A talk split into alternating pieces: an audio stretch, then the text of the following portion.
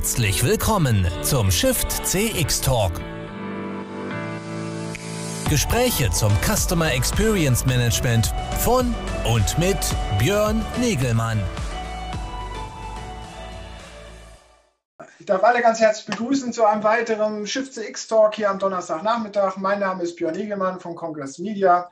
Ich bin bei uns der Moderator und Programmverantwortlicher und habe hier immer die Ehre, am Donnerstag äh, durch unser ja, durch unseren Shift CX Talk äh, zu moderieren und dabei äh, mich mit äh, spannenden Gästen hier immer wieder beschäftigen zu dürfen, äh, rund um das Themenfeld, was wir bei der Shift CX äh, halt äh, ja, diskutieren, nämlich den Wandel von äh, Vertrieb, Marketing und Service im Hinblick auf mehr Kundenorientierung, äh, mehr kundenorientiertes Handeln. Das ist unser großes Thema bei der Shift CX. Da kommt ja auch bald die Shift CX 21 Ende März und die verschiedensten Conversation Cafés, die wir gerade in Vorbereitung haben und äh, begleitend dazu äh, jeden Donnerstag hier unser Shift CX Talk, äh, den wir seit letztem Jahr machen. Wir sind ja auch, mussten uns ja auch digital transformieren vollends als Veranstaltungsanbieter.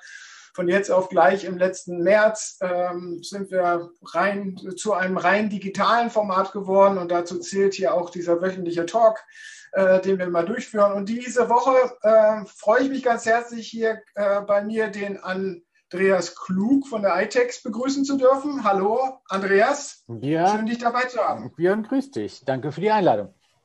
Ja, ähm, genau. Heute soll es bei dir oder mit dir um das Thema Prozessautomatisierung äh, äh, mit, äh, ja, der, der, äh, mit den RPA-Tools sozusagen, Robotic Process Automation, äh, Ansätzen gehen und KI. Was kann man da alles machen? Wo stehen wir da? Aber vielleicht erstmal ein persönliches Wort. Wie geht's dir? Wie geht's euch äh, in der Krise? Was macht ihr so? Seid ihr alle im Homeoffice? Ja, wir sind tatsächlich, äh, bei mir persönlich war es so, dass ich in den letzten Monaten sehr häufig äh, bei uns im Office in Köln war. Das liegt aber einfach daran, dass ich tatsächlich die Nähe zu meinen Kolleginnen und Kollegen vermisst habe und auch so ein Setting bei mir im Büro in Köln habe, wo ich sehr effizient arbeiten kann. Ähm, das habe ich aber jetzt schon äh, vor der Weihnachtszeit, vor der zweiten Welle bei mir im äh, Keller ähm, reproduziert und äh, bin tatsächlich jetzt im Homeoffice und komme damit sehr, sehr gut klar, muss ich sagen. Also ich meine, uns allen geht es wahrscheinlich so, dass äh, wir froh sind, wenn es mal einen Grund gibt, äh, sich nochmal in die Bahn, aufs Fahrrad oder ins Auto zu setzen und irgendwo anders. Sich mal wieder mit jemandem zu treffen, persönlich sozusagen. Aber absolut, ja. Absolut. Aber danke der Nachfrage. Ich kann eigentlich nicht klagen. Wir sind alle gesund und äh, ich glaube, wir sollten hoffnungsfroh sein dass, ähm, äh, dass es bald vorbei ist. Die Dinge werden sich nicht alle wieder zurückändern. Da sind wir vielleicht schon am Einstieg unseres heutigen Talks. Äh, ich glaube ja. nicht, dass äh, die Dinge wieder so sein werden, wie sie vorher waren. Viele Dinge werden sich verändern. Das merkt man auch im Moment. Aber äh, tatsächlich äh, lassen wir die Flinte nicht äh, ins Korn werfen oder wie der Kölner sagt, es hätte noch immer Jod gegangen. Ja, aber ihr Kölner habt es ja gerade jetzt schwer, oder? Zu dieser Jahreszeit so ein bisschen, oder? Mit dem das Karneval nicht stattfindet dieses Jahr? Ja, ich habe tatsächlich diese Woche sogar eine Einladung bekommen zu einer Karneval, zu einer Drive-In-Karnevalsveranstaltung okay. mit den Höhnern. Also die Höhner sind eine ganz bekannte Karnevalsband ja, in Köln und äh, die tatsächlich in irgendeinem Autokino auf der Bühne spielen und da bin ich eingeladen worden, da mit dem Wagen vorbeizufahren. Ich bin, muss dazu sagen, ich bin äh, Kölner äh, mit Herz und Leidenschaft, aber das schlägt sich nicht unbedingt im Karneval nieder. Okay. Gut, da, neben dem, dass du Kölner bist, bist du halt auch schon lange bei der iTex Solutions AG, bist dort im Vorstand, ähm, beschäftigt sich sehr stark natürlich mit diesem Thema der Prozessautomatisierung, mit künstlichen Intelligenz, Intelligenz äh, die sozusagen hier Prozesse äh, äh, verbessern kann, unter anderem natürlich auch im Customer Service Bereich. Ähm, äh, aber halt auch bei klassischer schriftbasierter Kommunikation, auch im ECM-Bereich. Habe ich das so richtig dargestellt? Oder was ja, im, Wesen, im, Wesentlichen schon. Ja, das machen wir schon sehr, sehr lange. Und ähm, äh, das, äh, ich habe vor 15 Jahren äh, angefangen, darüber nachzudenken, äh, als äh, der Kanal E-Mail noch überhaupt gar keine große Rolle spielte äh, im Kanalmix, im Kundenservice, äh, wie wichtig doch die schriftbasierte Kommunikation, es fing ja dann an mit E-Mail, es geht jetzt über Messenger und Co., dass sich dort einige Dinge verändern werden. Und ähm, äh, ich habe mich schon immer damit beschäftigt, äh, wie wir es schaffen, äh, agilere Arbeitsplatzlösungen äh, zu schaffen für Mitarbeiterinnen und Mitarbeiter, die sich mit diesen Kanälen und mit der Kommunikation mit dem Kunden auseinandersetzen müssen. Und das nicht unbedingt auf äh, einen Arbeitsplatz aus dem letzten Jahrzehnt, sondern aus modernen Arbeitsplatzlösungen, die eben die Bearbeitung unterstützen. Mhm. Und äh, da ging es also immer um dieses Thema Medienbrüche. Und ich denke, ähm, äh, die, äh, die äh, Covid-Phase und die Pandemie in den äh, letzten zehn, elf Monaten, äh, die hat tatsächlich etwas beschleunigt nochmal, äh, was eh schon klar war. Wir müssen in die Arbeitsplatzausstattung unserer Mitarbeiterinnen und Mitarbeiter investieren, um äh, eben im richtigen Zeitpunkt der Kommunikation mit Kunden die richtigen Informationen parat zu haben und die nicht links zu kopieren und rechts einzufügen. Ich denke, da ist ähm, die Pandemie im Moment tatsächlich ein Beschleuniger. Du bist ja auch in verschiedensten Verbänden äh, unterwegs, Bitkom, iService-Initiative etc. Da habt ihr natürlich über dieses Thema Digitalisierung von ganzen Kundenprozessen natürlich schon seit Jahrzehnten geredet. Also ich Jahrzehnt, ich dehne das jetzt ein bisschen aus, aber es ist schon sehr lange. Äh, hat Covid es jetzt wirklich geschafft? Also wir haben ja immer wieder die schönen Charts. Ne? Wer, wer hat die Digitalisierung vorangebracht? Der CEO, CDO oder Covid? Wie siehst du das? Hat Covid da richtig schon was transformiert oder hat es nur jetzt erstmal die Notwendigkeit erzeugt? Also ich merke es persönlich oder wir merken es ganz, äh, ganz, ganz deutlich, dass die äh, Aktivitäten äh, von Unternehmen, wenn es um das Thema, wie können wir unsere Prozesse vereinfachen und automatisieren, auch aus Kundensicht, dass dieses Thema in, insbesondere in den letzten sechs Monaten also offensichtlich auch getrieben durch diese Veränderungskraft der Pandemiewelle, ähm, doch sehr stark äh, zugenommen hat. Und die Ursachen liegen meiner Meinung nach äh, auf der Hand. Ich hatte ein Serviceerlebnis als, äh, als Kunde einer Versicherung, äh, die habe ich angerufen und ähm, äh, das fand ich ein ganz tolles Erlebnis, weil dann hatte ich jemand, der im Homeoffice war, das war in der ersten Welle, der im Homeoffice war, ähm, äh, und ähm, äh, diese Person hat mir gesagt, ich kann gerne mit Ihnen reden, ja, und ich kann Ihnen auch Dinge erklären, aber ich kann gar nicht auf Ihre Daten zugreifen. Das können wir im Moment nicht aus Datenschutzgründen. Ne? Das bedeutet also, okay. also, ein Unternehmen hat mir gesagt, ich, äh, wir können gerne über einen Service reden ja, und uns austauschen, aber wenn du irgendwas ändern willst oder was von mir willst oder ich soll was checken oder nachgucken, dann kann ich das leider nicht, ich habe da keinen Zugriff drauf. Und äh, ich gebe jetzt zu, natürlich, das ist jetzt, ich möchte jetzt kein Spielverderber sein. Das äh, war ein einzeln, einzelnes Erlebnis, aber ich glaube, viele Unternehmen haben tatsächlich mehr oder weniger eine gewisse Herausforderung damit gehabt, ihre Strukturen zu virtualisieren. Und ich glaube, das hat in, äh, in der überwiegenden Anzahl der Unternehmen tatsächlich dazu geführt, dass man sich überlegt hat, wenn wir nicht jetzt neu denken, wann wollen wir dann, was muss passieren, damit wir neu denken? Soll eine Bombe fallen? Äh, sollen, was weiß ich, äh, sollen irgendwelche anderen Unfälle noch passieren? Bis wir zumindest als Option versuchen, das Werteversprechen, was wir im Kundenservice haben, auch in eine virtuelle Umgebung, also ähm, äh, in der Homeoffice-Struktur, in Menschen, die von zu Hause aus arbeiten und eben auch in dieser Form eben auch Kundenservice abfragen wollen, beziehungsweise ähm, im Kundenservice anderen Kunden helfen möchten, äh, ihre Ziele oder ihre Wünsche zu erfüllen und Ziele zu erreichen. Und ähm, äh, ja, ich denke mal, äh, das hat jetzt zu einer Beschleunigung geführt. Und dieses Thema äh, ist äh, in aller Munde. Ähm, nicht zuletzt auch äh, deswegen, weil wir ja festgestellt haben, dass der Staat enorme Schwierigkeiten hat, sehen wir das äh, Impfdebakel, nicht jetzt das, sondern ich meine, das, das ähm, äh, die, der, der, der, Test bei Einreise äh, damals in Bayern, ja, äh, wo äh, Leute einen Test gemacht haben bei der Einreise aus Österreich, aber dann drei Wochen lang in Quarantäne bleiben mussten, weil man die ganzen von Hand ausgefüllten Papierchen noch abtippen musste.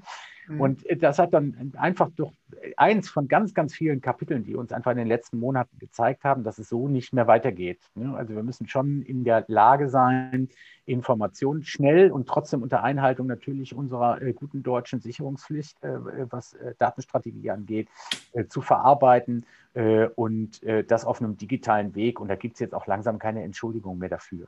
Mhm.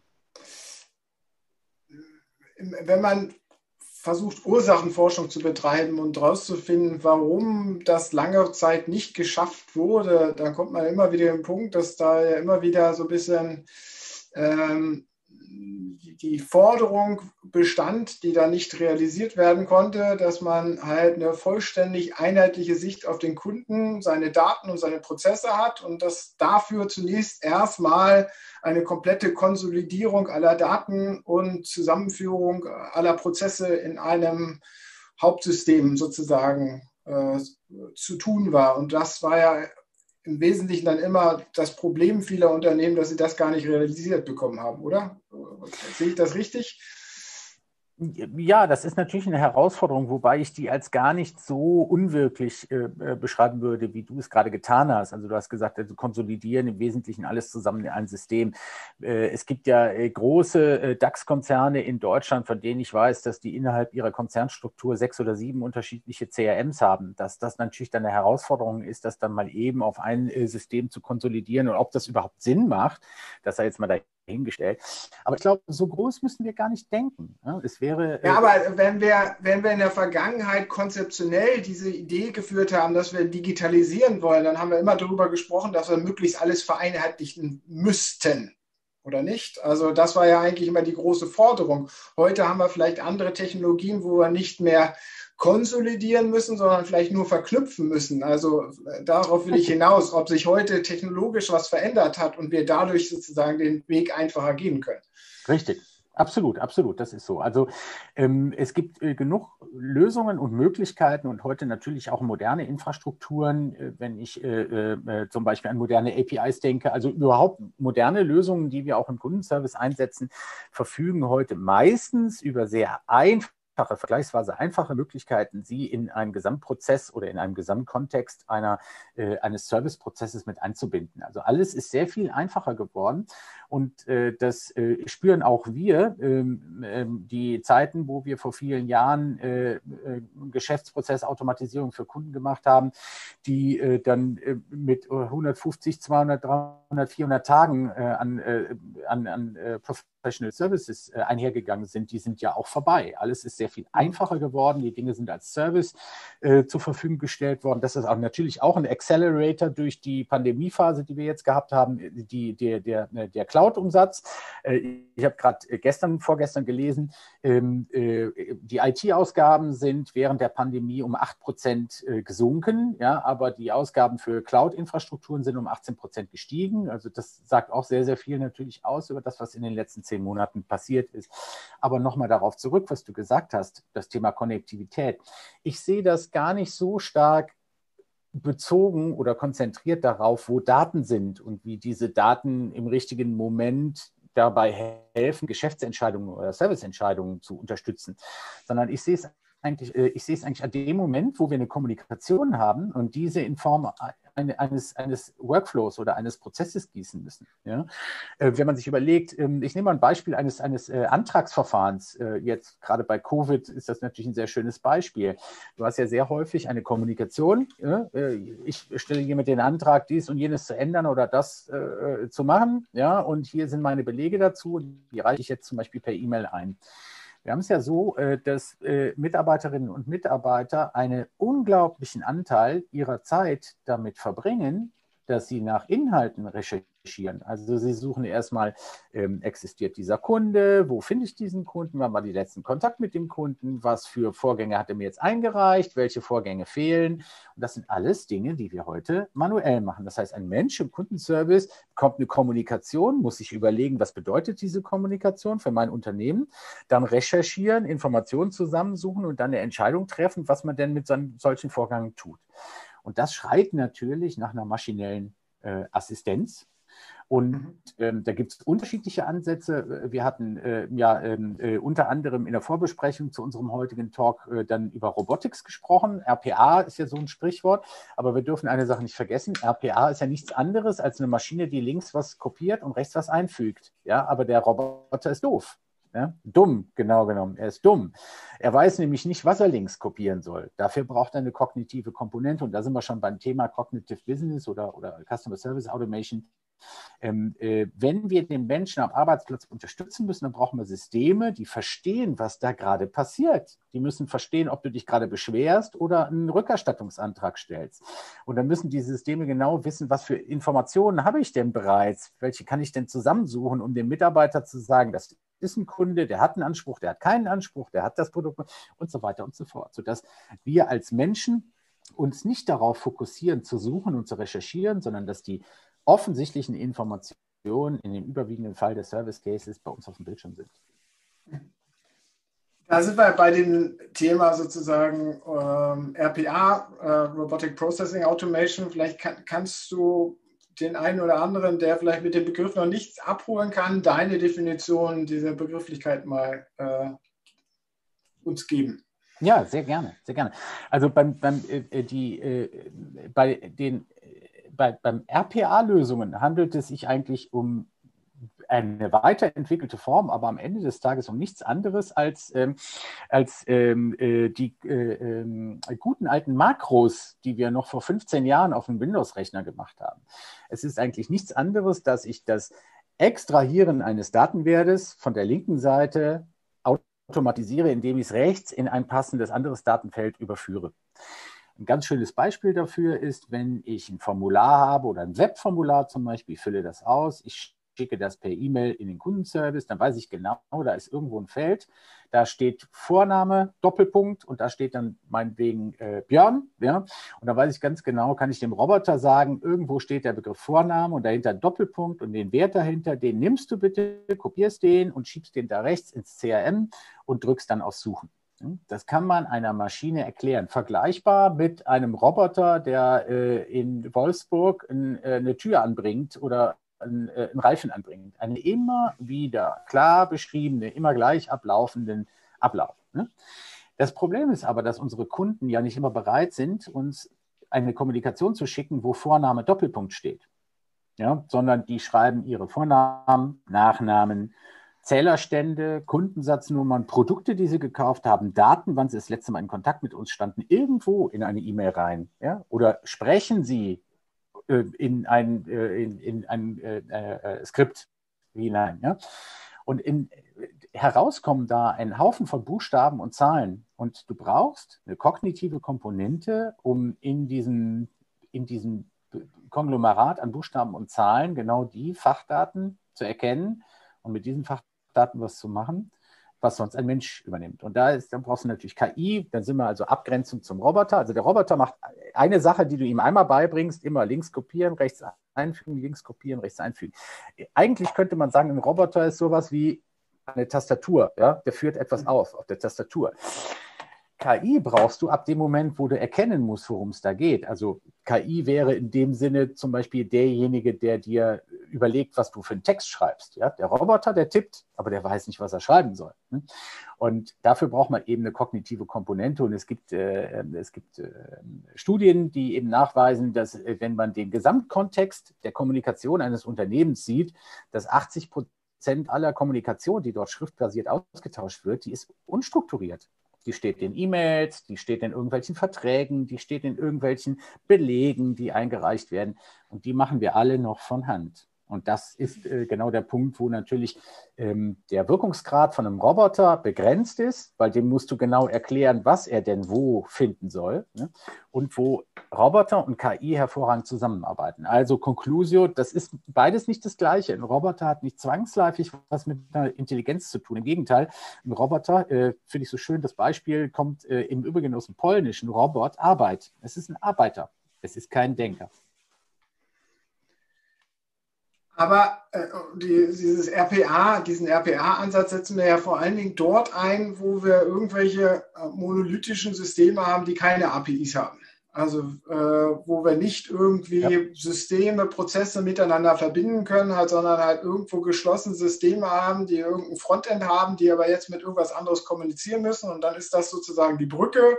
Und wir müssen das natürlich noch die, äh, die Intelligenz haben zu wissen, was wir von der einen Seite in die andere reinkippen. Gleichermaßen äh, gilt das natürlich auch über die API-Schnittstelle. Da hast du wahrscheinlich schon strukturiertere Daten, aber auch die musst du manchmal noch interpretieren und äh, richtig logisch verknüpfen, äh, weil auch da natürlich äh, etwas äh, Unterschiedliches zusammenkommt. So ist es. Das ist also ja RPA, das. ein Satz noch dazu. Das ja. ist genau das, was du beschreibst, ist genau der Punkt. Eigentlich ist RPA eine sogenannte Brückentechnologie. Sie hilft uns dabei, das Manko der Medienbrüche, die wir im Moment im Arbeitsplatzumfeld haben, nämlich hier die Kommunikation, da das, äh, äh, äh das, äh, die Dokumentation im CRM. Sie hilft uns, die Kommunikation in der Datenschicht sauber abzubilden. Der Roboter übernimmt den Job, die erkannten Dinge in die Datenschicht zu bringen. Nur wie gesagt, da ist die große Herausforderung, wie soll der Roboter unterscheiden, äh, ob Björn ein Vorname oder ein Nachname ist? Hm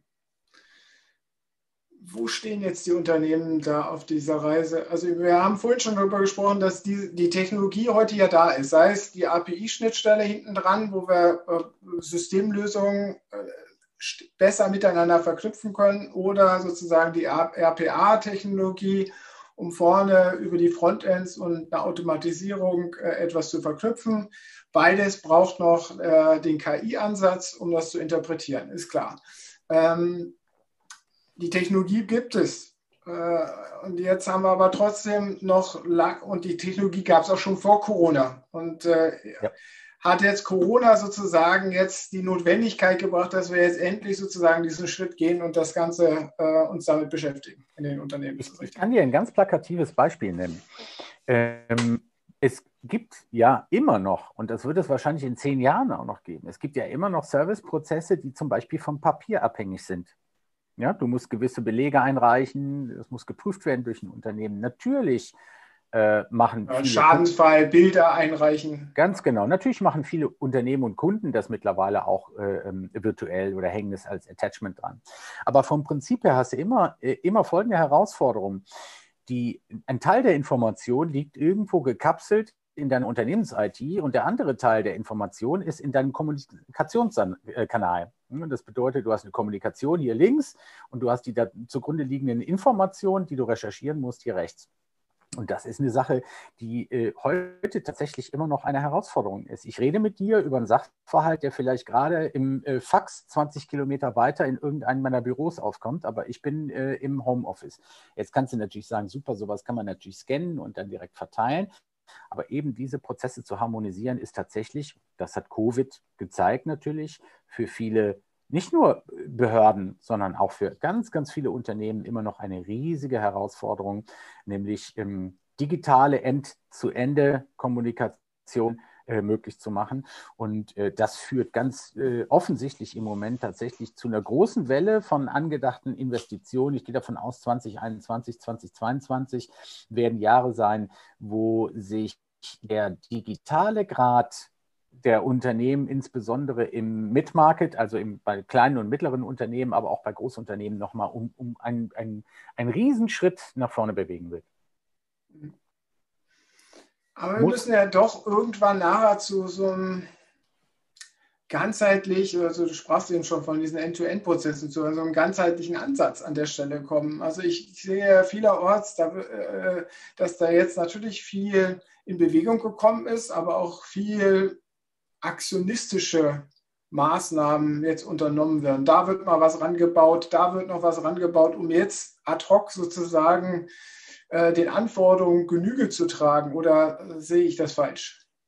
Dass dann eigentlich noch nicht so das strategische Gesamtkonzept dann doch wieder dahinter äh, steht, dass wir nachher ein digitales Unternehmen haben, was gegenüber dem digitalen Kunden auch wirklich über alle Kontaktpunkte digital funktioniert. Wir haben, wir haben, ich, ich bin davon überzeugt, dass was ich im Moment wahrnehme, ist, dass ähm, die äh, Unternehmen sehr wohl verstanden haben, dass sie jetzt in Riesenschritten dort etwas bewegen müssen. Und ich bekomme auch mit, dass die Unternehmen das auch tun. Ja? Ähm, äh, letztes Jahr und vorletztes Jahr hatten wir dieses Thema, wie kommen wir aus den Silos raus? Ne? Wie können wir, was du eben so schön gesagt hast, wie können wir das standardisieren? Ähm, ähm, wobei den den Standard wird es niemals geben, weil jedes Unternehmen eben auch irgendwo individuell und anders ist. Ne? Aber das ist eine ganz andere Geschichte. Aber ich glaube, die Zukunft und die Entwicklung des Kunden, des digitalen Kunden, die wird uns schon wieder einholen. Also wir rennen eigentlich immer der Möhre hinterher. Weil äh, jetzt müssen wir Folgendes bedenken, nehmen wir, nehmen wir nur mal äh, äh die Versicherungswirtschaft hat einen ex extrem guten, positiven Digitalisierungsgrad aus der Selbstwahrnehmung. Also Versicherer glauben schon, dass sie verstanden haben, dass sich die Dinge verändern. Und schon kommen ganz neue Themen. Jetzt kommt das Smart Home, also die äh, Pay, Pay, as you drive und Pay, äh, Pay as you live äh, Modelle. Äh, ich bin fest davon überzeugt, dass wir in ein paar Jahren in, ähm, in Geschäftsmodellen sein werden, wo dein persönliches Verhalten, also bist du eher zu Risiko neigender Mensch oder ein sehr äh, äh sicherer äh, Mensch, sowohl zu Hause, die Art, wie du Auto mhm. fährst, die Art, wie du deine Gesundheit pflegst, etc. Äh, das wird zwangsläufig dazu führen, dass beispielsweise Versicherer, Banken und viele andere Unternehmen zu riesigen Datensammlern werden, ja, ähm, die eben genau auf Knopfdruck sagen können, äh, wie viel Grad und was für ein Wetter herrschte, zu welchem Zeitpunkt Zeitpunkt, in welcher Stunde, an welchem Ort in, äh, in diesem Land. Ich rede jetzt nicht von Datenkraken, ja, weil das sind ja, ja. frei verfügbare äh, äh, Daten, nur eben Daten, die wir heute manuell recherchieren. Und wir müssen uns darauf einstellen, dass wir Systemumgebungen haben, schon in wenigen Jahren, wo diese Daten einfach tatsächlich im Kontext passend zu dem, was ich gerade tue, zur Verfügung stehen sollten. Und da müssen die ein oder anderen äh, äh Manager und Managerinnen sich darüber im Klaren sein. also, also da, du sagst, dass ich äh, meinen Gewitterschaden nicht mehr so ohne weiteres drücken kann. Ja, äh, beziehungsweise, dass die, dass die Unternehmen, da gehe ich auch fest davon aus, dass die Unternehmen einen ganz erheblichen Teil zum Beispiel von Schadenmeldungen tatsächlich äh, irgendwann überwiegend durch die Maschinen äh, äh, durchwinken lassen werden. Also da wird sich niemand äh, sieben Minuten lang deinen Text durchlesen und sieben Belege anschauen, sondern äh, ein, ein kognitives System im Hintergrund wird unter zur Hilfenahme aller in dem Moment verfügbaren Datenquellen eine äh, Wahrscheinlichkeit errechnen, ob du jetzt betuppen willst oder ob das ein ganz, ganz klarer und offensichtlicher Schadenfall ist, der reguliert werden muss.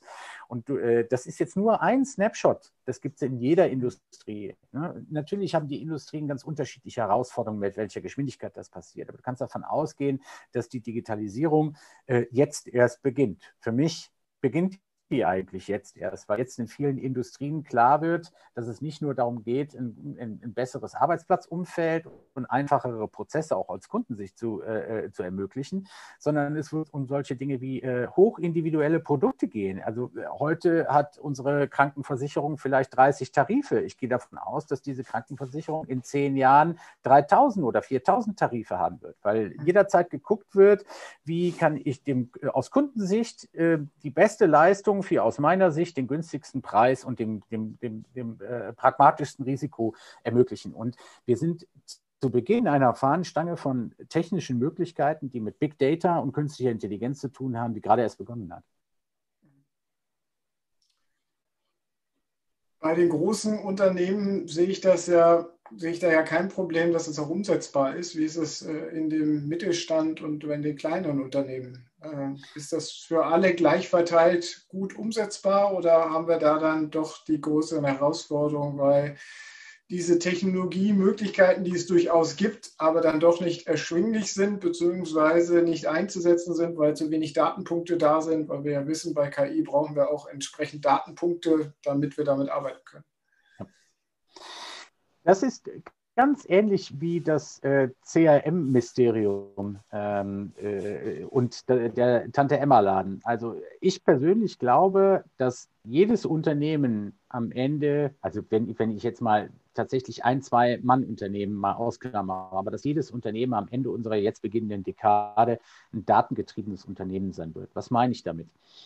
Ähm, früher im Tante Emma Laden hatte ich sowohl den CRM-Effekt, das heißt, wenn du reingekommen bist, wusste ich ganz genau, dass du lieber Sneakers als Mars isst. Ja, das wusste ich vorher, weil du, du warst ja, ich, ich, bin immer in dem Laden, du bist immer reingekommen, da wusste ich ganz genau, was du eigentlich in der Regel kaufst. Hm?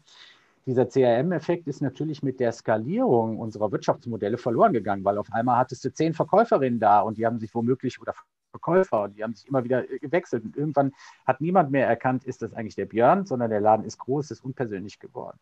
KI und die Digitalisierung bringt das ja wieder zurück, ja, weil ich eben äh, merke, im Zweifel in dem Moment, wo du den meinen Shop betrittst, weiß ich ja ganz genau, ach, der kauft doch immer das, das biete ich ihm jetzt mal direkt an. Ne? Also wir sind von der Push zur Pull-Mentalität oder umgekehrt gekommen. Aber das ist nur einer der Bereiche. Was meine ich mit dem datengetriebenen Unternehmen? Ein äh, Händler hat früher genau gewusst, äh, die Bananen laufen diese Woche gut. Ich kenne das, jetzt kommt der Frühling, irgendwie Bananen laufen gut, deswegen muss ich jetzt mal meine äh, Einkaufshöhe äh, bei Bananen um 20 Prozent erhöhen. Wir haben das alles Pi mal Daumen gemacht. Ja, das war ein, ein bauchgetriebene, wir haben bauchgetriebene Entscheidungen gehabt, was ja auch manchmal gut ist, wenn man gerade eine, eine Beschwerdesituation zum Beispiel äh, betrachtet. Ja, dann sind bauchgetriebene äh, Entscheidungen ja durchaus emotionale Gesichtspunkte einer Customer Journey, die ganz entscheidend sein können. Ja, also no doubt about that, das will ich jetzt gar nicht runterreden. Ich will einfach nur sagen, ein datengetriebenes Unternehmen, und um deine Frage zu beantworten, ich halte auch kleine Unternehmen in ein paar Jahren für absolut äh, an dem Punkt, wo die sich entscheiden müssen, ob sie ein datengetriebenes Unternehmen sein müssen. Ein datengetriebenes Unternehmen ist tatsächlich in der Lage, jederzeit genau zu wissen, was da gerade passiert, wie viel da passiert, ähm, wie sich das entwickelt, ob ein Kunde gerade zufrieden ist oder ob da gerade etwas passiert, was beim Kunden womöglich schlecht ankommen kann. Und diese datengetriebenen Unternehmen, das, das, das ist natürlich eine Philosophie, das ist eine Strategie, das, äh, das kauft man nicht fertig beim Microsoft, Google oder Facebook oder sonst noch was, sondern das ist tatsächlich etwas, das äh, muss äh, zunächst mal in der eigenen Mentalität beginnen. Und äh, ich glaube, viele Unternehmen haben noch nicht verstanden, dass sie Ende dieser Dekade ein datengetriebenes Unternehmen sein werden. Was braucht es jetzt auf diesem Weg? Wo siehst du da sozusagen, wo, wo muss die Veränderung ansetzen? Also umdenken, klar, wer muss umdenken? Wie müssen sie umdenken? Wie müssen sie sich befähigen, umdenken zu können? Wir sind ja in vielen Bereichen schon auf einem ganz guten Weg. Ich lese jetzt immer häufiger, äh, dass es sogenannte Customer Success Manager gibt. Also wir sind zumindest schon mal so weit, dass wir die, die Jobtitel von einigen Positionen im Unternehmen tatsächlich etwas äh, narrativer und bunter bezeichnen. Das muss im Zweifel aber nicht heißen, dass wir an den Dingen, die wir tun, etwas verändern. Ähm, ich glaube, Mittelstandsunternehmen haben verstanden, dass sie in Digitalisierung investieren müssen und dass das eine Chefsache ist. Ähm, wir, die Veränderung, die muss von oben nach unten äh, kulturell äh, getragen werden. Wir müssen Freiräume schaffen für Leute, äh, Leute, die wissen, wie Veränderung geht.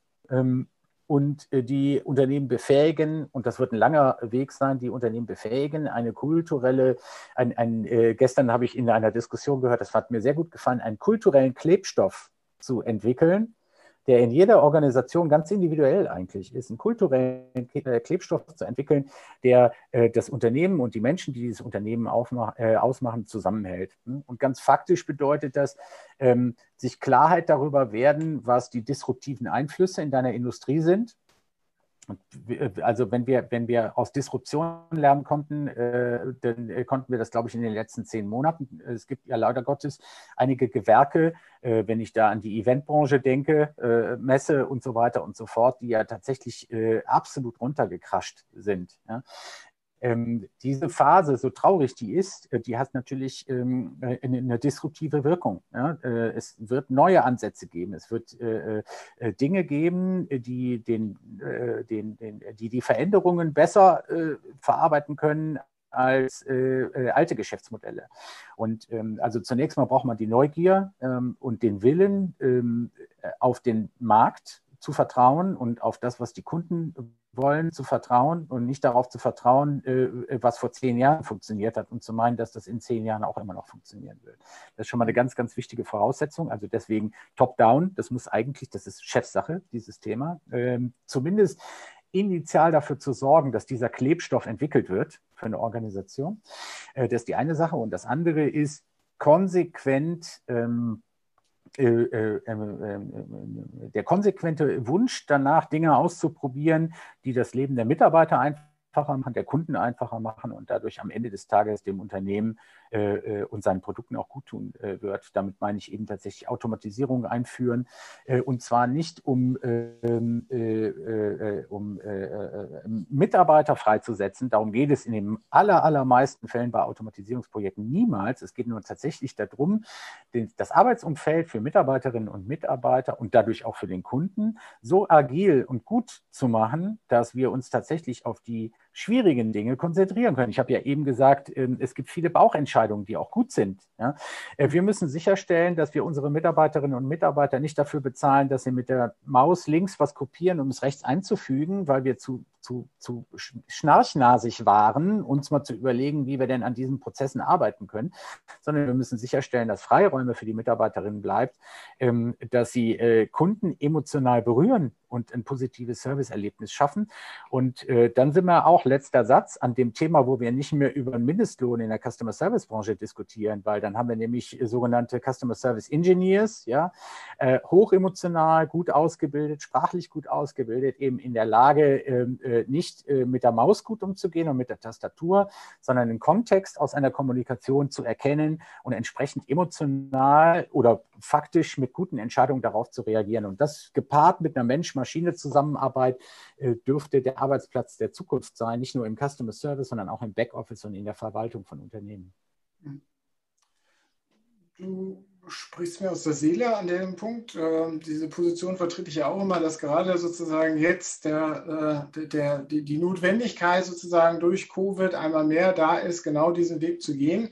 Es gibt ja auch immer andere Stimmen. Wir haben hier im Talk, habe ich ja letztens auch äh, den gemeinsamen Freund, den Dr. Peter Pirner, auch schon gehabt, der ja. natürlich sagt, ähm, ja, ist alles schön und gut, die Digitalisierung, aber das große Manko ist, dass diese, das Silo-Denken und das Besitzstandsdenken in den, äh, äh in den organisatorisch äh, arbeitsverteilten äh, Strukturen dann doch noch vorherrscht und äh, es jetzt auch wirtschaftliche Rahmenbedingungen gibt, die dann doch nicht diesen, diese äh, die, die, diese Chance ergreifen, sozusagen zulassen, sondern dass man sich viel zu lange jetzt dann doch noch äh, oder fortwährend sozusagen dann mit sich selbst und mit äh, destruktiven Ansätzen beschäftigt und gar nicht diesen Weg äh, hinkommt zu einem digitalen Vorteil für den Kunden äh, zu schaffen, so richtig. Wie stehst du dazu? Sagst du, ja, das ist dann einfach eine äh, äh, darwinistischer oder da, äh, ein Evolutionsprozess, dass diese Firmen, die sich jetzt zu lange damit beschäftigen, danach aussortiert werden? Die, der, ähm, ich gebe dem Peter da in seiner Einschätzung durchaus recht. Ja? Also ähm, äh, ich erlebe das auch ganz viel. Ich höre das auch in, in äh, meinen Netzwerken, wo immer es um Veränderungen geht.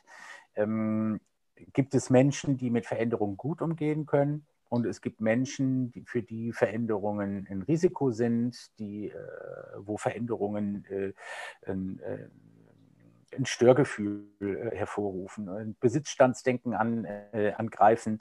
Ähm, und ich glaube, dass das zu unserer Evolution nicht nur organisatorisch ökonomische Evolution, sondern vielleicht sogar auch, äh, möchte so weit gehen zu zu unserer menschlichen Evolution auch durchaus dazugehört. Ja?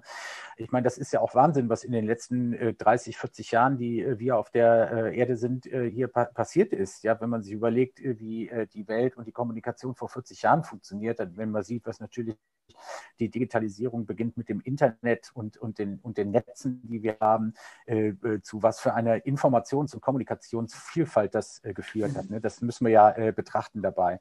Insofern, ja, ich kenne das Thema natürlich auch, äh, dass es dieses Besitzstandsdenken gibt und dass das Besitzstandsdenken und die, die fehlende Neugier und Bereitschaft, sich auf neue Dinge einzulassen, äh, dass das eine Herausforderung ist. Aber ähm, wie in der Evolution üblich, ähm, es äh, äh, kommen äh, Menschen mit einem anderen Mindset, mit einem stärker digitalen Mindset, das müssen nicht immer zwangsläufig jüngere Menschen sein, das muss ich in dem Zusammenhang sagen, aber es kommen natürlich äh, Menschen mit einem stärker digital ausgeprägten Mindset in Organisatoren und die äh, Organisationen und die machen den Unterschied. Die gab es aber schon immer. Das ist mir ganz wichtig, das zu betonen. Ich finde, die gab es schon immer. Es gab schon immer Leute, die sehr kooperativ waren und denen es einfach wichtig war, dass das, wofür man selber steht, die eigenen Produkte, das eigene Serviceversprechen, das muss beim Kunden Kunden ankommen und das treibt, ja. Und das, ich bin auch ein, ein solcher Mensch. Das ist mir eigentlich wichtig. Mir ist jetzt nicht wichtig, wer den Knopf drückt oder wer äh, äh, den Pokal bekommt oder äh, wer gelobt wird. Das ist mir nicht wichtig. Wichtig ist mir, dass äh, gemeinschaftlich ein Ziel erreicht wird, nämlich ein Serviceversprechen einzulösen. Und äh, dieses Mindset wird sich äh, in Zukunft weiter verbreiten. Und das wird vielleicht an der einen oder anderen Stelle dazu führen, dass das schmerzhaft und langwierig sein wird, aber das wird nicht aufzuhalten sein. Insofern in dem Punkt gebe ich dem lieben Peter äh, nicht recht. Ähm, ich glaube sehr fest daran, ähm, dass ähm, wir in den Organisationen äh, unabhängig von der Größe und ich rede äh, selbst von, von, äh, von E-Government-Organisationen, also Kommunen, kommunalen Service etc. Wir werden in den nächsten zehn Jahren Menschen mit einem ganz anderen Mindset in solchen Organisationen haben und mit denen ist dann auch gut Ökonomie machen. Also dann sind dann Veränderungen dann eben auch möglich. Das geht nicht alles innerhalb von wenigen Jahren, ist klar, aber der Weg ist klar vorgezeichnet. Ich glaube, du liegst dann wieder mit Peter auf einer Linie, wenn du über die nächsten zehn Jahre sprichst, glaube ich. Äh, ich hatte es noch ein bisschen stärker formuliert und gesagt, okay, die Corona-Krise ist jetzt sozusagen ein wirklicher disruptiver Moment sozusagen, wo sich viele Unternehmen jetzt auch in den nächsten zwölf Monaten sehr stark umdrehen müssen. Und das hat er eigentlich sozusagen, dem hat er stärker widersprochen, wo es heißt, okay, ja, natürlich gibt es diesen langfristigen Prozess, aber nicht so schnell. Da gebe ich ihm recht. Äh, äh, Im Übrigen merken wir das auch. Wir merken das, was das Thema intelligente Automatisierung angeht, wir noch nie so viel mit Unternehmen und Organisationen da draußen gesprochen haben. Ne? Das hat aber tatsächlich an der Aktivität per heute noch nicht so viel verändert. Also was ich damit einfach sagen will, das ist, die Organisationen sind aufgeweckter und wacher geworden und beschäftigen sich damit, dass sie sagen, ui, jetzt müssen wir uns aber mal ganz konkret damit beschäftigen, wie wollen wir eigentlich anders werden, was wollen wir tun. Aber das hat jetzt nicht dazu geführt, äh, dass, ähm, äh, dass äh, Projekte noch und nöcher im Moment lanciert werden, was natürlich wahrscheinlich auch in der etwas schwierigen Situation im Moment begründet sein mag. Das mag gut und gerne sein. Aber nehmen wir einfach mal das Thema Work from Home. Ja, ich, ich wir, wir diskutieren heute noch über die politischen und kulturellen Auswirkungen, überhaupt keine Frage, alles gut, ja. Aber ich glaube, wir werden darüber in fünf Jahren gar nicht mehr diskutieren. In 25, 26 wird das ganz normal sein, dass ein erkläglicher Anteil von kognitiven Fähigkeiten durch Mitarbeiterinnen und Mitarbeiter tatsächlich von zu Hause aus über eine vernetzte Infrastruktur eingebracht wird. Das äh, steht für mich völlig außer Frage. Ja. Sehr schön. Wir sind schon fast am Ende. Was ist so ein bisschen äh, deine, nicht Prognose, aber sozusagen deine, deine Hoffnung für dieses Jahr? Neben dem, dass wir natürlich irgendwie vielleicht ein bisschen Normalität in ein normales soziales Leben wieder reinkriegen, aber so in die technologische, ökonomische Entwicklung rund um dieses Themenfeld? Ich bin, ich bin ja äh, wirklich digitale Optimist, ja, und äh, vielleicht ist das auch die Voraussetzung, um äh, KI-Evangelist zu sein äh, und darüber zu reden und aufzuzeigen, was für Chancen äh, uns die Technisierung unserer Ökonomie äh, mit sich bringt. Also ich bin auch äh, Optimist im Übrigen, wenn man Fußball, wenn man, wenn man Fan von Fußballclub 1. FC Köln ist, muss man Optimist sein. Ähm, so, also ich bin Optimist. Insofern, ähm, ich glaube, dass dass, äh, dass wir im Moment durch eine sehr schmerzhafte Phase gehen. Eine Phase, die wir, ähm, und da bin ich äh, durchaus bei unserer Kanzlerin, die vielleicht mit nichts zu vergleichen ist, was wir in den letzten 60 Jahren hatten, äh, auf ihre besondere Art und auf die Auswirkungen. Und ähm, ich glaube, solche Krisen führen immer dazu, dass ein, ein Veränderungsprozess angestoßen wird. Mal schneller, und bei dem einen auch schneller und nachhaltiger, bei dem anderen vielleicht weniger schnell äh, und nachhaltig.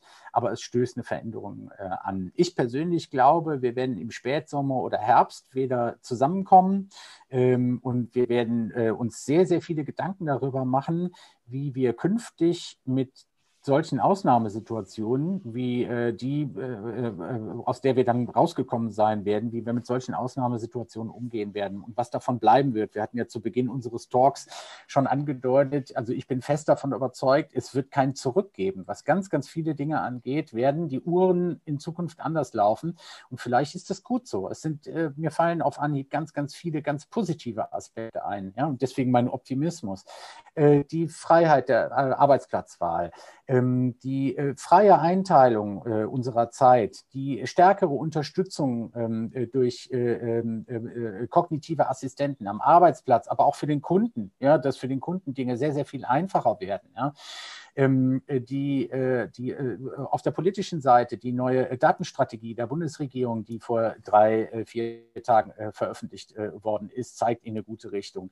Ähm, die KI-Agenda der Bundesregierung, also was ich einfach sagen will, das ist, ähm, wir haben die Zeichen der Zeit erkannt. Es werden politische und ökonomische Weichenstellungen im Moment getrieben, um uns in die richtige Richtung zu manövrieren. Und das ist für viele schmerzhaft, aber es wird im Endeffekt in ein paar Jahren dazu führen, dass wir zurückblicken und sagen, das hat viele Dinge beschleunigt, die, von denen wir heute froh sind, dass sie da sind. Und die haben uns alle geholfen, äh, als Menschen ein positiveres Arbeitsumfeld und als Kunden einen, äh, einen schöneren Customer Service zu bekommen vielleicht.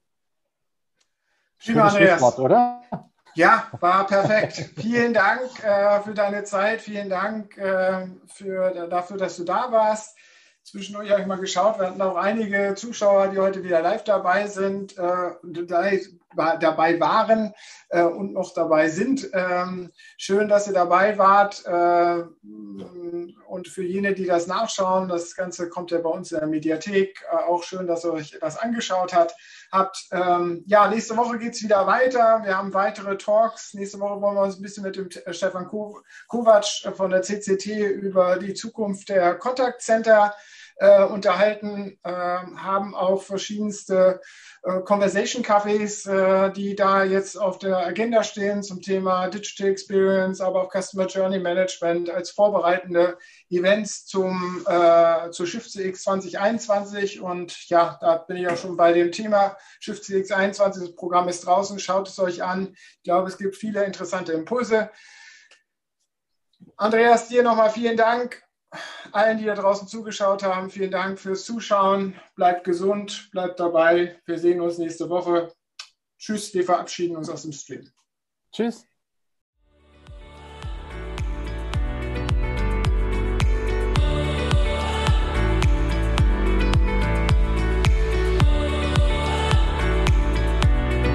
Das war der Schiff CX Talk mit Björn Negelmann von Congress Media. Mehr zu Shift CX auf der Website shiftcx.de.